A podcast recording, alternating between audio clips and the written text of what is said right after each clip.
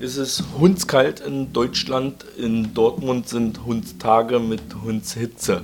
Dazu liegt ein Toter und damit er nicht verwest, muss er schnell in Leichenschauhaus und Faber muss seine Mannschaft dazu holen und gucken, warum er jetzt eigentlich tot ist.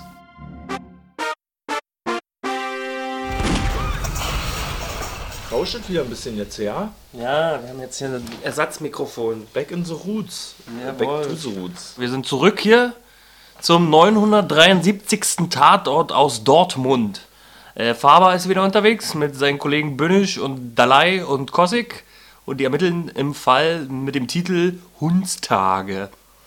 Genau, und äh, weil wir natürlich Top-Checker sind, filmischer Art, Ja, dann müssen Hundstage. wir ja gleich sagen Hundstage. Ich habe ja vorher schon gedacht bei dem Titel, es gibt einen Film, der so heißt, einen österreichischen. Ja. Ich würde mal sagen, wenn man österreichische Filme nennt, dann wird man auch schnell auf Namen kommen, wie zum Beispiel Michael Haneke oder so, aber eben auch Ulrich Seidel. Ja. Und der hat einen Film Hundstage gemacht und Hundstage ist, glaube ich, auch so ein österreichischer Film, den muss man auf jeden Fall mal gesehen haben. Okay. Und da habe ich gedacht, na gut, wird es da jetzt eine Parallele geben, Hundstage und Tatort irgendwie? Wie soll das funktionieren? Aber das hat funktioniert und die Parallele war auch da gewesen. Ich habe es mir schon gedacht, dann gleich am Anfang ging es los mit irgendwie so einer Wetterberichtsansage. Es ist total heiß in Dortmund und kein Regen ist angesagt und äh, ja, ziehen Sie sich kühl an oder irgendwas. Schöne Erfrischung. Und dann war es eben auch die ganze Folge über richtig warm gewesen, ordentlich Achselschweiß war angesagt. und ganz am Ende dann gab's Regen. Regen. Und das ist auch so? Das ist in dem Hundstagefilm halt auch ein wichtiger Bestandteil der Handlung, weil es ist einfach so super, super heiß da irgendwo auf dem österreichischen Dorf und die Leute ticken alle aus in ihre Gärten und Kleingartenanlagen. Und am Ende kommt aber dann endlich der erfrischende Regen und kühlt auch die ganzen Gemüter alle wieder ein bisschen ab. Und genauso ist es ja hier auch ein bisschen gewesen. Als der Mörder festgesetzt wurde, fängt der Regen an. Fall ist geklärt, Regen kann kommen. Insofern war die Parallele nicht nur zufällig, sondern wahrscheinlich auch gewollt. Und ist ja auch mal ein ganz nettes äh, Werkzeug, um so einen Fall aufzubauen. Ne? Hat man gleich so ein bisschen so eine Rahmenhandlung, in dem man das alles einbettet. Aber was war los? Apropos Rahmenhandlung, das war ja eine Art indirekte Fortsetzung, weil Faber ist ja immer so seriell. Und Faber hat ja eine Dienstaufsichtsbeschwerde bekommen, die ihm hier noch verfolgt, so ein bisschen, aber nur zu Beginn und nicht so viel Bedeutung hat. Wie war denn das eigentlich? Hatte er dem Kossig in gedonnert? Im Vergangenen, Ja. das war, bezieht sich auf den 958. Tatort Kollaps. Da ging es um äh, auch Flüchtlinge, die Drogen verkaufen mit dem Baby Ah, ja, im ja. Sandkasten. Uiuiui.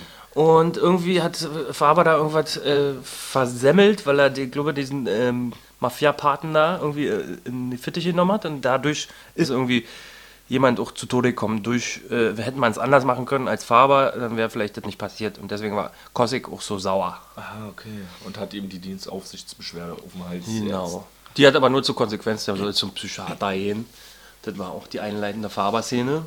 Und es wurde ja unglaublich gefarbert. Also das war ja eine Spruchdichte, weiß ich gar nicht, man konnte wahrscheinlich mit, musste fast da mit der Stoppuhr daneben sitzen oder so, oder irgendwie mit einem Counter oder mit Faber einem Punchlines. oder so. Faber Punchlines ohne Ende. Auch die anderen haben wieder ordentlich mitgemacht. Und überhaupt, also hat diese ganze Figurenkonstellation alleine der Kommissare so viel Raum eingenommen, dass am Ende auch ja nicht mehr so viel Platz für den Fall gewesen ist. Ja, der Fall, der drehte sich ja um so ein entführtes Kind, was verschollen ist vor ewigen Zeiten. Als dreijähriges Kind einer Frau wurde das alles einfach weg gewesen. Und die Böhnisch, mach mal Bier auf, ja. Wir können ja jetzt suggerieren, wir schwitzen noch, weil es Hundstage wären. Wir müssen jetzt unbedingt eine Erfrischung. Genau, und die, äh, die Böhnisch, die hatte damals den Fall nicht lösen können. Kind wurde entführt und sie hat es nicht gefunden. Und jetzt ist der Mann von diesem verschwundenen Kind plötzlich tot. Genau, und die kennt den halt als Vater von damals. Kurz gefasst, äh, die Mutter des Kindes vermutet bei einer anderen Frau, dass das ihr Sohn wäre und sie hat den entführt. Und noch kürzer zusammengefasst, sie hat recht. Mach dein Bier um. Patz, Du hast, ich habe dir dann ein schönes Moritz Riege besorgt. Ja. Äh, die Nicht-Kenner werden das kennen vom. Ist das ein echtes Bier oder ein Bier? Tatort-Fake-Bier? Das ist jetzt ein echtes Bier. Das ist ein echtes Bier. Okay, echtes ich bin mir ja Moritz nicht mehr sicher bei so viel Moritz Fake-Bier. Und das Geile war auch, im Getränkefeinkost hätte man gleich noch die Pappuntersetzer von Moritz Fiege sich Bierdeckel meinst Ich hatte die auch in der Hand, aber dann habe ich es im Laden vergessen. Schöne Grüße. Äh, bei Sag Lost doch and Found. Bierdeckel. Ist, wenn du oben ruf machst. Und ich habe hier alkoholfrei, ich bin noch am Genesen von meinen... Gibraltar. Ja. von meiner... Äh, Schwimmaktion in Gibraltar. Okay, ich danke dir sehr für diese Moritz Fiege. Ich werde es genießen. Apropos Erfrischung, im Tatort gab es ja auch jede Menge Konsum von Alkohol und anderen Flüssigkeiten. Also die haben ja alle ganz schön gesoffen. Um gleich mal jetzt hier auf diese Marken zurückzukommen. Ähm, da gab es ja zum Beispiel, die haben immer, was für ein Bier haben die getrunken? Ein Bergerpilz. Und da haben wir natürlich mal recherchiert. Und das wurde von Grafikwerk.tv erstellt. Die haben auch so Fake-Filmetiketten, jede Menge. Und die haben auch äh, die Cola, die im Kühlschrank neben Cossacks Hemd lag, erschaffen. Also ist schon die zweite Firma, der wir jetzt über den Weg laufen, die sowas erstellt. und das Geile ist ja, wer hat die Idee? Ja, wir. Ja. Wir hatten die Idee, haben sie hier im Podcast äh, lauthals rumkrakeelt. Und jetzt dann- sprießen schon- diese Firmen aus ja, dem Boden. Gibt nur so Etikettenfirmen, die machen so Fake-Etiketten für Filmbedarf. Ja, ich habe jetzt aber nicht geguckt, welchen Schnaps sich Kossig, der jetzt irgendwie anscheinend Ah, ja. Alkoholiker wird, Oh. in seine, in seine Wasser da oder reingießt, in seine Brause da. Der braucht jetzt schon Schnaps während der Arbeit, die er in sein, in sein Brausegetränk mischen muss. Oder was? Ja, immer da wirklich eine komische Wendung da. Überhaupt, ja. Wie fandst du denn jetzt da diese das Plänkel zwischen die Kommissare? Also ich habe mir das mal hier notiert und äh, dadurch, dass wir vier Kommissare haben, sind die immer ein größerer Schwerpunkt als der eigentliche Fall. Ich habe das mal festgemacht an der bitteren Kinderthematik. Alle haben negative Kinderprobleme. Fangen wir mal bei Faber an. Seine Tochter und seine Frau sind ja verstorben. Ähm, dann Bönig sind ihre Söhne beim Papa. Der Dann- Vater hat das Sorgerecht gekriegt, was sie nicht wollte. Genau, und Dalai hat er abgetrieben. Und Kossig hat äh, sein Kind wurde ungefragt abgetrieben, weil war ja Dalais Kind. Das sind schon mal vier. Und jetzt die Kinderprobleme bei unserem Fall bestehen dann nur noch aus dreien. Da gibt es die Mutter, dessen Kind entführt wurde. Dann gibt es die Kinder, die ohne Papa sind. Und dann gibt es auch noch die Sekretärin, die ja schwanger war. Ja. Oh, kein Papa mehr hat für das Kind. Ja. Weil das Mordopfer, das ist ja ein bisschen Hans Dampf in allen Gassen gewesen. Oder, ne, in zwei Gassen zumindest. Und hat da auch noch seine Sekretärin geschwängert. hat die eigentlich abgetrieben, wisst du das noch? Nee, ich glaube, die Nee. hat sich auf das Kind gefreut. Ja. Das war ja auch wieder so ein Stich war ja auch in die verliebt. Wunde für einen Kossig. Und interessant ist ja auch, es kam ja fast zum Kuss zwischen Faber und Bönig. Also da Fall. war richtig heiß offensichtlich. Äh, Da ist so ein bisschen die Sicherung im Kopf durchgebrannt oder was. Und Bönig hat sich ja einmal da schon so rübergelehnt und ich habe schon gedacht, oh Gott, bitte nicht.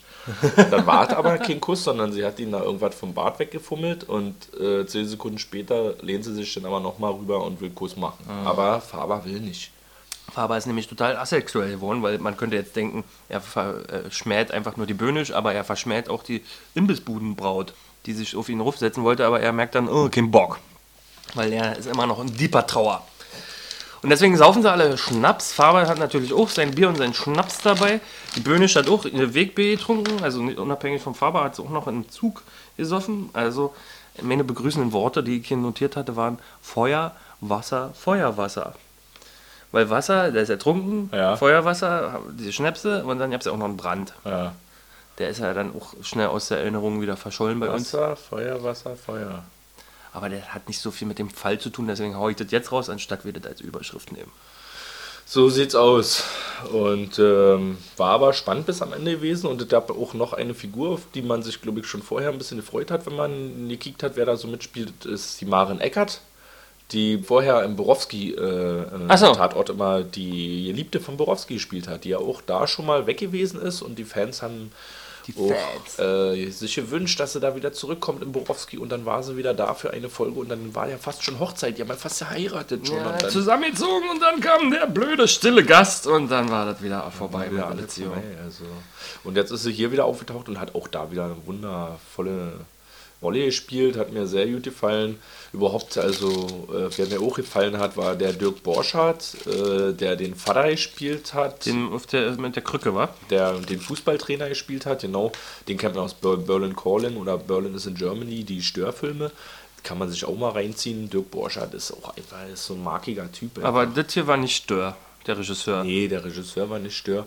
Das war äh, Stefan Wagner gewesen. Ja. Und äh, da habe ich auch gekickt und dann habe ich gesehen, der ist äh, der Regisseur von den ersten beiden Berlin-Tatorten mit Rubin und Caro. Okay, der also das Muli und den Etzen-Tatort hat er Regie gemacht und jetzt äh, den Dortmunder. Ich wollte gerade sagen, er kriegt die Perlen, aber wenn man das als Perle Berliner Tatort deklarieren kann, dann hat er sie ja zu Perlen gemacht. Ja. Also kann ich nicht sagen, er kriegt immer nur die Perlen. Naja, obwohl mit Faber ist ja auch, äh, gibt viele Fans, glaube ich, von Faber, die auch seine Art uns mögen. Und äh, wenn man sich die Arbeiten da von Stefan Wagner jetzt die anderen Tatorte anguckt, die waren auch immer sehr dicht. Also da war viel Handlung, war nicht langweilig und trotzdem immer viel Atmosphäre erzeugt. Insofern äh, war es schon auch eine dankbare Perle, die er jetzt bekommen hat, weil mit den Kommissaren kann man viel machen und dann auch noch mit dem Thema der Hundstage kann man halt auch viel Atmosphäre erzeugen. ich finde, das hat man so ein bisschen sein äh, Handschrift hat man ein bisschen wiedererkennen Und du können. meinst, äh, du hast ja so ein Foto von ihm gesehen, er hat einen dicken Rauschebart? Oder? Ja, er hat einen dicken Rauschbart und vielleicht hatten deshalb auch äh, alle anderen Männer in dem Tatort äh, dicke Rauschebärte, weil es einfach so angesagt war gerade. Und noch eine Ähnlichkeit zwischen den Männern, die du ja schon angedeutet hast, also ist mir auch aufgefallen, nicht nur Kossig musste den Raum verlassen, als sie ein Gespräch hatten mit der Sekretärin und die da um diese Abtreibung ging und diese Kinder, dann musste er den Raum verlassen und musste erstmal draußen frische Luft schnappen, dann hat er noch seine geile Sonnenbrille aufgesetzt. Ähm, Peinliche Sonnenbrille. und Faber. Faber ist das ja auch wieder, äh, widerfahren. Bei der Mutter, die ja auch äh, unwissend gesagt hat, sie haben ja keine Ahnung, wie Ja. es Kinder zu haben. Und dann sind die beide den Raum verlassen müssen, weil sie zu betroffen waren. Fand ich ganz interessante Parallele. Alle ganz schon betroffen, also ein bitterer Kindertrauma-Tatort. Ja, deprimierend wie eh und je, Faber. Und da gab es irgendwie eine schöne Seite, hast du gesagt. Amerikaner, zwei Amerikaner haben sich das angeguckt. Ja, genau, auf irgendeiner so Click-Bitch-Seite, irgend so Buzzfeed oder irgend sowas. Ja. Äh, hier hab's ja einen äh, Post, äh, da haben sich zwei unwissende Amerikaner, zum, äh, die auch kein Deutsch sprechen, einfach mal einen Tatort angeguckt, diesen Tatort. Und haben ihre 95 Gedanken, die sie dazu hatten, aufgeschrieben. und die werden wir auf jeden Fall auch auf der Webseite unter dem Beitrag posten nochmal. Kann man sich nochmal durchlesen, ist sehr funny. Weil Die sprechen äh, zum Beispiel nicht von Faber, sondern immer von Mr. Tatort now is angry. Genau, die verstehen ja die ganze Konstellation nicht vom Tatort und äh, wissen aber, dass es eine Serie ist und dann denken sie halt, der Faber ist jetzt äh, hier der Tatort Ja. und alle anderen sind irgendwie Blond-Tatort oder äh, bärtiger Tatort oder äh, Young-Tatort, Hot-Tatort für verstehe. Nora Dalai. Und äh, haben sich auch so gewundert, so, wa- was da so abgeht, vor allen Dingen auch was den Psychologen betrifft. Der hat ja auch eine seltsame Rolleneinführung gehabt, so wie der auftritt und plötzlich immer um die Ecke kommt so ein und Slasher. dann da ist. Ja, also, aber so Michael Myers. wie eine übergeordnete Instanz. Ja. Äh, wenn man dann noch die Sprache nicht spricht, dann kann ich mir schon vorstellen, das ist ganz schön skurril gewesen. Und die haben halt auch die. Feststellung gemacht, war mit dem äh, Vorspann, dass der halt so Hawaii 5.0 wäre. Ja, ja, das ist ja auch ein Punkt. Also, wenn man das nochmal als völlig fremder Mensch sieht, dann sieht man diesen Vorspann und denkt wirklich, jetzt kommt 80er Jahre Krimi und dann geht sowas los. Ja. Also, völlig konträr mittlerweile. Da Naja, hat der Til zumindest- Schweiger schon recht. Zumindest, zumindest waren aber die Sepia-Farben schön gelbstichig, also Ja. farblich war der Tatort schon dem Vorspann entsprechend. Ja, dann hätte nur noch die Grobkörnigkeit gefehlt, dann wäre es schon in die richtige Richtung gegangen. Äh, Drehbuch hat geschrieben Christian Jeltsch, der hat auch schon viele Preise gewonnen, auch einen Grimme-Preis und ist vor allen Dingen Drehbuchautor für viele, viele Krimis. Hat er ja ganz gut gemacht. Aber ich muss trotzdem sagen, auch so in der Gesamtheit, ja, keine Ahnung. Wir, Der war zu, also irgendwie sind, haben wir jetzt einen hohen, hohen Anspruch bei Faber, wa? ja, Der wurde dann dem nicht ganz gerecht. Nee, irgendwie nicht. Äh, Gerade wo es losging und mit Faber und man gewusst hat, äh, das wird alles sehr eine serielle Handlung haben, also auch was die Kommissare angeht, nicht nur immer einen neuen Fall. Haben wir uns eigentlich gefreut. Und jetzt ist es aber so, dass das Serielle hauptsächlich nur noch durch diese ganzen Querelen zwischen den Kommissaren äh, voll gemacht wird. Und das ist dann irgendwie nervt das auf die Dauer schon ein bisschen. Und ich finde, das ist auch so eine Einstiegshürde für Leute, die jetzt das erste Mal nach langem wieder einen Tatort gucken und zufälligerweise sich den Dortmunder angucken und dann sehen, was da abgeht. Und die denken sich auch, sag mal, Leute, der könnt ihr nicht mal einfach einen Fall ermitteln? Habt ihr nur noch Probleme? Seid ihr euch nur am Anhassen die ganze Zeit? Naja, das lag auch vielleicht bedingt durch die Kinderproblematik. Ich glaube mal, wenn die wieder sich einem anderen Thema widmen, dann haben sie nicht mehr so viel Hassel mit ihren eigenen Sorgen. Der Dreh- und Angelpunkt war ja dieses, was ich ja vorhin offiziell habe, dieser Verlust eines Kindes. Ja. Da sind ja alle von betroffen. Und wenn es mal ein, anderes Fall, ein anderer Fall gibt, dann sind die Kommissare auch weniger betroffen.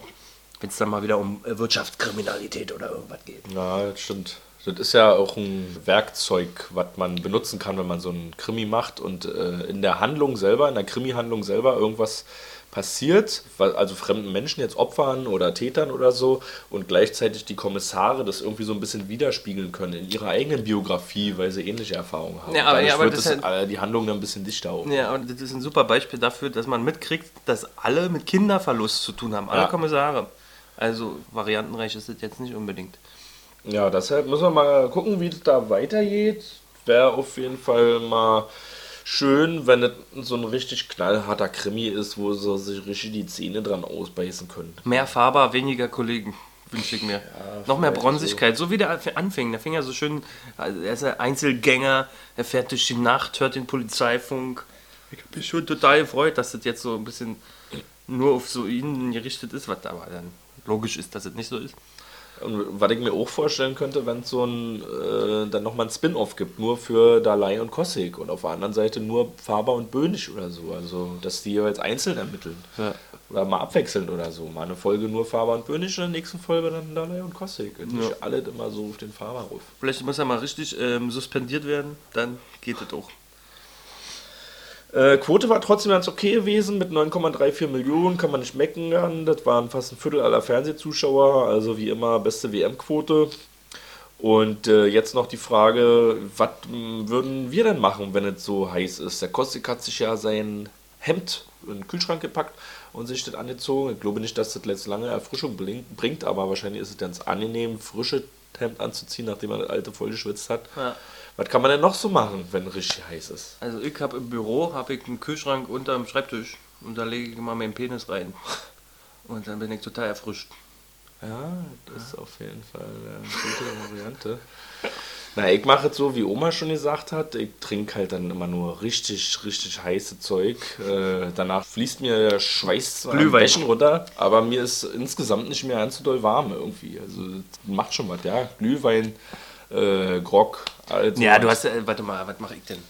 Ähm, ne, ich trinke gehalten, obwohl ich weiß, dass es falsch ist. Ja, Klassiker. Liebe Zuhörer, was kann man noch so machen, wenn es total heiß draußen ist, dass es ein bisschen Abkühlung gibt? Habt ihr geile Ideen, weil es wird ja mal wärmer. Wir sind ja jetzt eigentlich, sind wir noch Winter? Jetzt ist noch Wunder, ja. Und es fühlt sich ja schon sehr frühlingshaft an. Aber es war auch ein schöner Kontrast. Draußen war es halt so arschkalt und dann mal so ein Tatort zu sehen, wo es richtig schön warm ist. Ja. Ein bisschen warm ums Herz. Oh. Also ich finde am geilsten, wenn es wenn, draußen regnet und du guckst einen Film, in dem es regnet. Das ist das Ideal. Für Weil mich. selber, das ist halt wie ein Regenschirm. den Ja, ja, du guckst, genau. Du bist dabei, ohne nass zu werden. So. In diesem Sinne, Leute, bleibt dabei, ohne nass zu werden.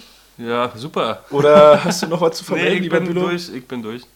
Dann sagen wir einfach ja nicht weiter. Das muss man immer alles so voll Nee, doch, wir können ja. noch mal Prost Wir können noch mal Prost machen, ja. Lecker Bier. Wie schmeckt das eigentlich? Ja, süffig, süffig. Bochum, ne, aus Dortmund jetzt äh, halt nichts gekriegt, was keine große Brauerei ist. Passt, passt.